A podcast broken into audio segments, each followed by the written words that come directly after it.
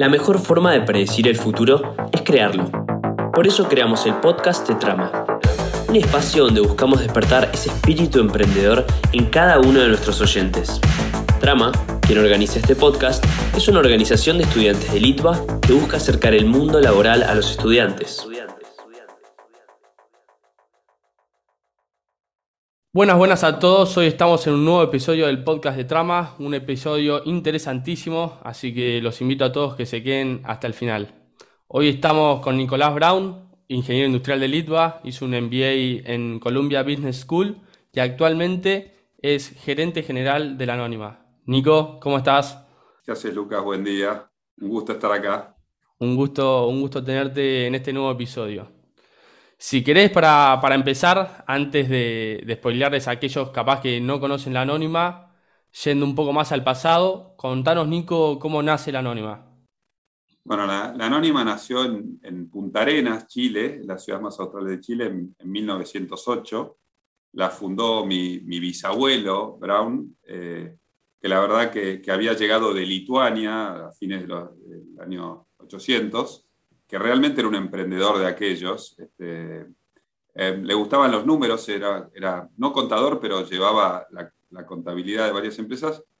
Y él fue el que en algún momento tomó la, decisión de, emprender y crear, junto con su suegro, lo que es, hoy se conoce como la Sociedad Anónima Importadora y Exportadora de la Patagonia, que tenía dentro de sus negocios el negocio de ramos generales. En, aquel momento no, no, existía, en 1908, el supermercadismo, el autoservicio no existía. La gente iba y pedía en un mostrador y, era servido. La verdad que yo admiro a mi, a mi bisabuelo por, cómo emprendió. La Patagonia era un lugar muy inhóspito. Este, y bueno, hizo de la Anónima una, una gran empresa. Después llegó la, la, segunda generación. Y ahí por ahí la, la, compañía no tan bien dirigida y que pasó por un momento especial del país, que no viene al caso profundizar, dejó de esa, si querés, liderazgo que, tuvo, fue perdiendo ese liderazgo, fue perdiendo esa impronta de, gran empresa, eh, hasta que a fines de los 70 mi padre se hace, logra el control de la compañía y pasa a ser el gerente general. Eh, para que tengan una idea, en el, a fines de los 70 la, la Anónima tenía 10 locales chiquitos, éramos 365 personas que trabajábamos en la Anónima y después de 40 años de mucho, mucho laburo y de reinvertir, sí que esto es un concepto que en Argentina a veces no se da mucho, de reinvertir gran parte de las utilidades en el negocio y no sacarla del negocio, es que mi padre el año pasado me, me dio el comando de la compañía, pero una compañía que tiene 164 locales, tiene dos frigoríficos exportadores, 10 depósitos, y tiene más de 11.500 personas. Y somos la cuarta cadena de supermercados. Eso es un poco, en unos breves minutos, cómo, cómo llegó la anónima y, y, lo que me toca de alguna forma a mí seguir mejorando hacia adelante. ¿no? Ese es mi desafío. Ahí, ahí nos comentabas un poco del presente de la anónima. Si quieres, Nico, contanos un poco, digamos, qué es la anónima si, si alguien que está escuchando no, no conoce. ¿A qué se dedica? La Anónima, buenísima, por ahí no, no fui del todo claro. La Anónima es la cuarta cadena de supermercados del país. Nuestro negocio principal es el supermercadismo. Eh, como les contaba, del negocio de ramos generales, la compañía en los 70 se convirtió a hacer sus locales al formato de supermercados. Somos la cuarta cadena de supermercados. Con eh, nuestra estrategia ser líderes en ciudades pequeñas y medianas del interior. Estamos en 10 provincias de Argentina, eh, la boca más alejada nuestra está en Ushuaia, la más al, norte está en, Goya, provincia de Corrientes. En ese sentido somos una gran empresa de logística, ¿sí? Nuestra logística es un activo diferencial versus nuestra competencia. Y a eso le fuimos sumando otros negocios. A fines de los 90 empezamos a integrarnos más en el negocio de la carne y en el año 2002 compramos nuestro primer frigorífico exportador de carne por un lado, para abastecer a nuestros locales de carne de excelente calidad y empezamos a exportar aquellos cortes que no tenían muy buena salida en el mercado interno. Y después, en el año 2013, compramos nuestra segunda planta, que se llama Pampa Natural, y hoy somos el quinto, sexto exportador de carne argentina, y vendemos muy buena eh, carne en nuestras sucursales. Y diría, en, los últimos años también agregamos dos cosas al negocio tradicional del supermercadismo. Uno es eh, el negocio de, nuestra tarjeta de crédito. Buscamos complementar lo que damos en nuestros locales o, dar un mejor servicio a través de servicios financieros. Tenemos cerca de 200.000 tarjetas de créditos otorgadas eh, que se usan mayoritariamente en nuestros, nuestros locales. Y lo último que ha crecido, yo diría, en los últimos cinco o seis años es el canal digital. ¿sí? La Anónima, tenemos lo que se llama La Anónima Online, que es una, una plataforma de ventas eh, de, de non-food, de no alimenticios, eh, que está funcionando muy, muy bien. Ahí, ahí quería ir, Nico, eh, teniendo en cuenta, digamos, los comienzos de la Anónima que ahí mencionabas, cómo, cómo también fue pivoteando, cómo cambió desde esa idea original que nació con tu bisabuelo a lo que es hoy cambiaron muchísimas cosas y sobre todo ahora con la pandemia muchísimo más. ¿Cuál fue la actitud de la Anónima frente a la pandemia y cómo hicieron para adaptarse? Ahí mencionabas la Anónima Online. A ver, desde el 20 de marzo del 2020, nuestro foco principal fue garantizar a ver, la salud de nuestros empleados y de todas las personas que entraban, de todos los clientes que entraban a nuestros locales. Armamos del día uno un, un equipo que se dedicó exclusivamente al tema seguridad, protocolos COVID. Fuimos reconocidos en muchas ciudades por distintas autoridades por, realmente haber hecho un muy buen trabajo en ese sentido y la verdad es que nos dio mucha tranquilidad a nuestros equipos para poder trabajar. Pensá que nosotros, la Anónima es, está en lo que llaman es una industria esencial, con lo cual nunca paramos y nuestras sucursales siempre siguieron abiertas. La gente tiene que seguir comprando sus alimentos, los frigoríficos siguieron trabajando, los depósitos. Entonces era clave garantizar la seguridad de nuestros empleados y de nuestros clientes. Ese fue el punto uno.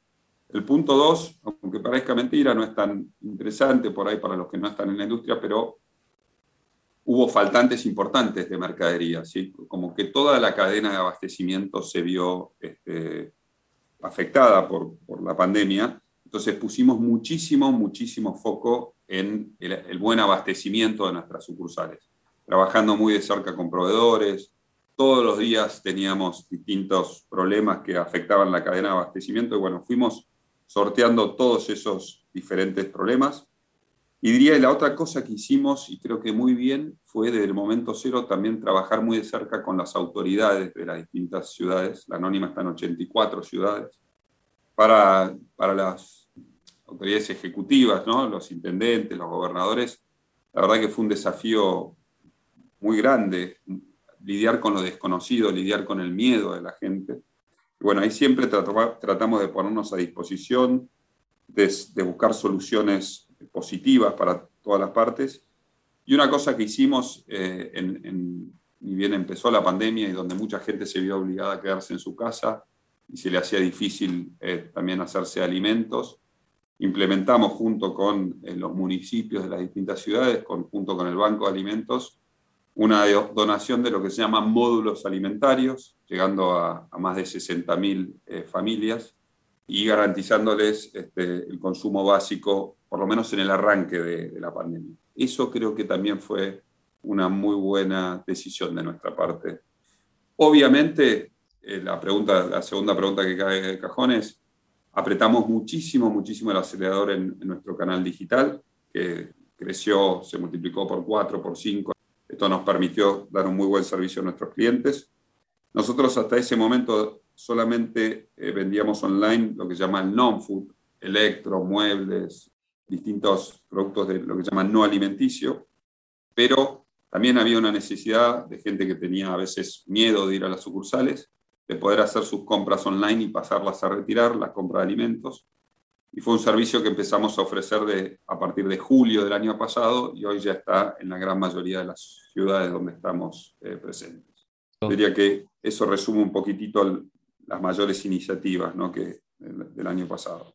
Claro, no, sí, me imagino el desafío de, de liderar una empresa en plena pandemia y sobre todo cuando tenés cobertura en, en gran parte del país. Ahora, yendo un poco más a, tu vida personal, Nico, ¿Cómo, ¿Cómo sentís que te ayudó la carrera en el ITBA en tu recorrido profesional?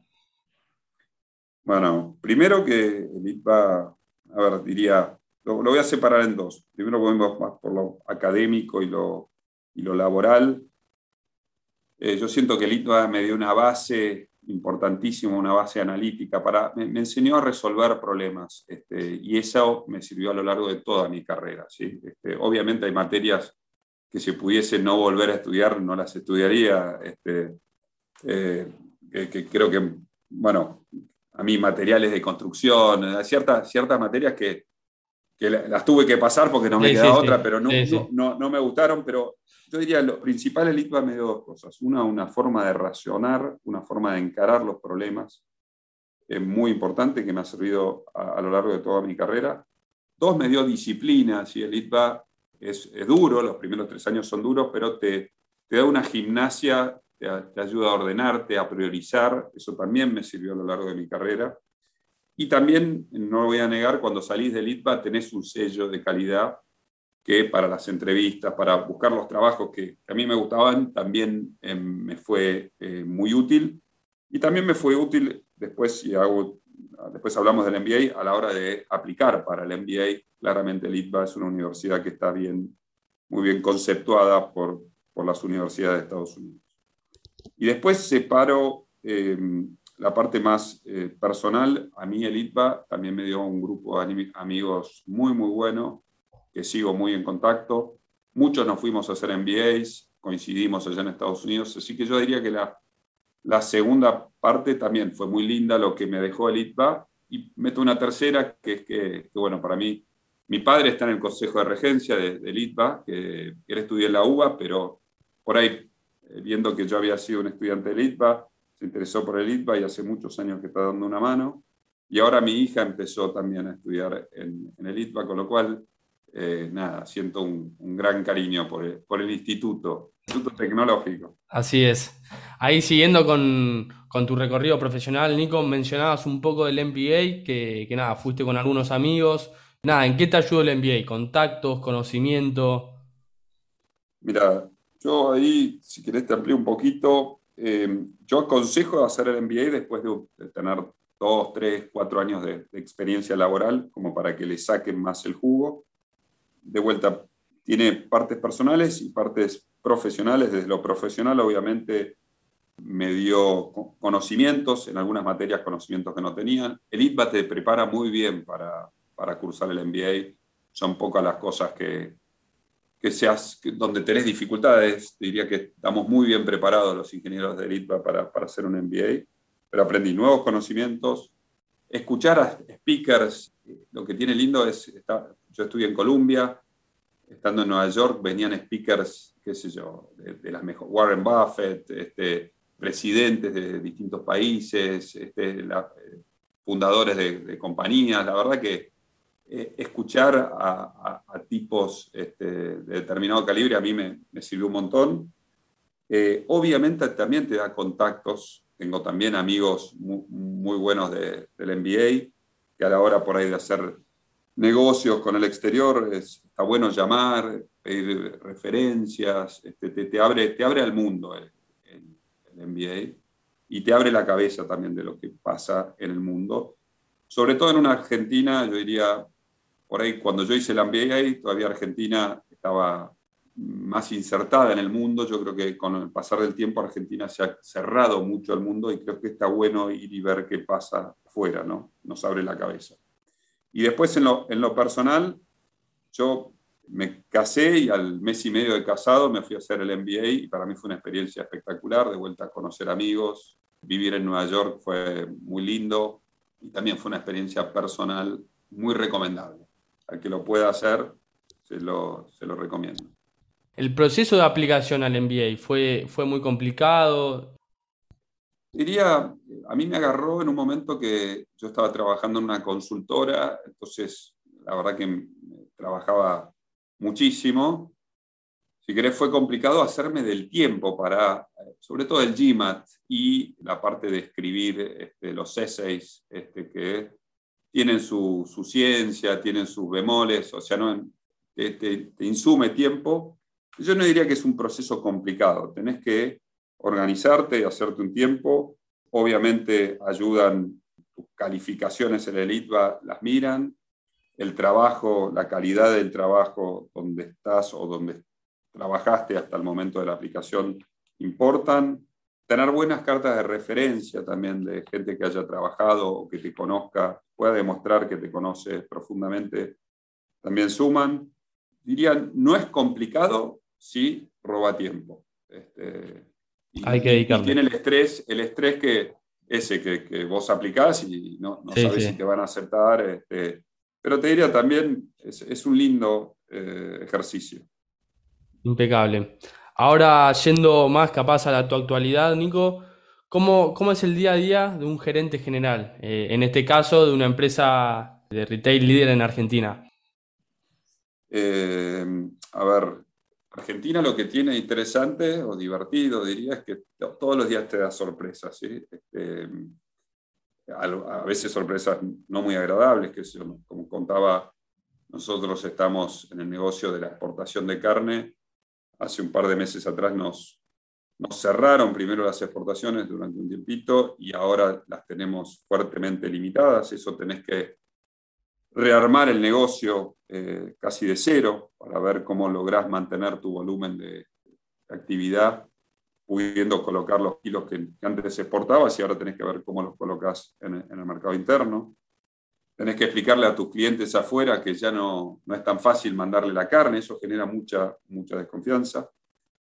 Eh, así que Argentina es un, contexto que, te mantiene con, con, adrenalina y, muy despierto.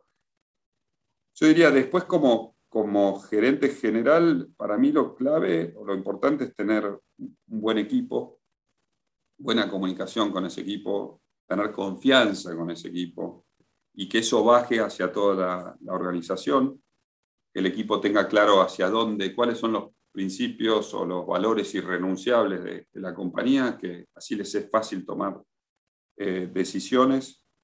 Entonces yo trato de, mantenernos bien informados entre todos, que la, la información fluya de arriba para abajo y de abajo para arriba, y después tratar también en, momentos de cierta turbulencia es clave eh, priorizar ¿no? cuáles son los problemas de orden 1 y cuáles los problemas que, bueno, son un problema, pero los puedo tratar, resolver más adelante. Yo diría que, es eso, son días eh, largos, en la, la pandemia sobre todo yo diría el año pasado, ya este año un poquito nos fuimos ordenando, pero son días que, que arrancábamos temprano y no sabíamos muy bien cuándo terminábamos, fines de semana que había continuamente algún tipo de, problema eh, a resolver, pero yo diría que lo que a mí por lo menos me facilitó un montón el trabajo es esto, tener un buen equipo, que haya buena comunicación, eh, que haya valores que, sé que están presentes cuando todos tienen que tomar decisiones. Diría eso, donde yo pongo el, el acento, ¿no? Ahora, digamos, juntando todo, todo esto que fuimos hablando, ya fuiste dando un par de consejos, pero a partir de tu paso por los pasillos de Litva, por la histórica sede de Puerto Madero del instituto, tu paso como jurado del 100 Calatam, tu experiencia laboral, ¿qué consejo le darías a los estudiantes que, se están por recibir o que están creando su propio proyecto? Bueno, está, buena la pregunta. Este, yo ahí creo mucho en, a ver, a lo largo de mi vida he visto gente capaz, que se recibe, que se saca buenas notas, pero que por ahí este, nunca se sentó a pensar realmente lo que, lo que quiere, lo que le gusta. ¿sí? Eh, y por ahí lo que veía es que esa persona por ahí era exitosa, pero faltaba pasión en lo que hacía, ¿sí? faltaba que lo que, le, que él hacía todos los días lo, lo llenara. ¿sí? Entonces yo creo que están en un momento, en una edad donde está, está bueno empezar a, tratar de mirar hacia adentro, hablar con amigos, hablar con gente por ahí que está arriba de, o ya se recibió de ITBA, este, o, también de otras eh, universidades, por supuesto, em, para que les, les, cuente su experiencia, para tratar de encontrar qué, qué, es lo que les gusta, dónde se imaginan que les gustaría estar, no sé, en 5, en 10 años, si les gustaría trabajar en una oficina, si les gustaría trabajar este, viajando, ¿entendés? Si les encontrar un poquito lo que les apasiona, ¿no? Porque sé que es una, no es fácil y sé que no creo que haya un momento de, de lucidez donde te das cuenta, a mí me gusta esto, pero hacerse la pregunta y tratar de, evacuarla eh, o buscar la solución de distintas formas, me parece que es, algo que yo le recomendaría a, quien se está recibiendo de, de para, para, ir después armando un camino consistente con lo que te gusta. Por ahí va a haber momentos donde, donde eso no lo podés hacer porque, qué sé yo, el trabajo que te gusta eh, no, no, está, entonces hay que hacer ciertas concesiones a lo largo de, la vida. Pero nada, yo creo que es clave, y se lo digo, también se lo dije a mi hija que está pobre, la, el ingreso le fue, fue duro, le decía, pero ¿a vos te gusta o no te gusta lo que estás viendo? Pues si te gusta, aunque te bochen, no importa, después es cuestión de entrar, pero la clave es que vos pienses ahora si las materias te gustan. Bueno, y ella me dijo, sí, me, me gusta, obviamente hay algunas que le gustan más que otras, este, las materias. Yo creo que, que, que es eso, y tampoco apurarse, a veces yo me acuerdo una anécdota, cuento rápido, eh, cuando me recibí del de, nos fuimos con, éramos tres amigos de ITBA que nos fuimos a hacer un viaje de, de mochileros por, eh, por el sudeste asiático, por China este, y algunos países más. Y yo sentí en aquel momento que, que, una cosa fuera un viaje de seis meses, yo tenía cierto remordimiento que me estaba atrasando con respecto a, a mis amigos que habían empezado a trabajar. ¿sí? Y la verdad es lo miro para atrás y digo, qué, qué idea estúpida, ¿sí? porque seis meses, un año, no, no, no, no, es nada. Si vos en ese tiempo vas encontrando lo que te gusta, probás y tachás algo, muchas veces uno eh, descubre lo que, lo que no le gusta y está bueno también saber lo que no te gusta, tenerlo claro. Así que yo diría, pónganle foco a eso, piensen un poco hacia adentro, hablen con, con gente que, les parece piola este, y que tengan perfiles parecidos a ustedes y a veces no tanto también. Yo diría eso, buscar lo, que les gusta, lo que los apasiona. Por último, Nico, nosotros siempre cerramos nuestros episodios con una pregunta que habla un poco del futuro de, a quien entrevistamos, eh, para dónde se está proyectando. Y te pregunto, ¿qué está tramando vos, Nicolás Brown? ¿Y qué está tramando la Anónima? Buenísimo, buenísimo. Em, empiezo por, por, la anónima, si querés. Em, como te decía, yo tomé la gerencia general hace un año de la compañía. Mi padre me dejó una, una flor de empresa que anda bárbaro. Entonces, ¿qué estoy tramando y cómo hacerla que la anónima sea una mejor empresa todos los días? Eh, cómo podemos seguir superando las expectativas de nuestros clientes. Y en ese sentido es em, que bueno, que estamos viendo cómo, cómo darle cada vez más sentido y,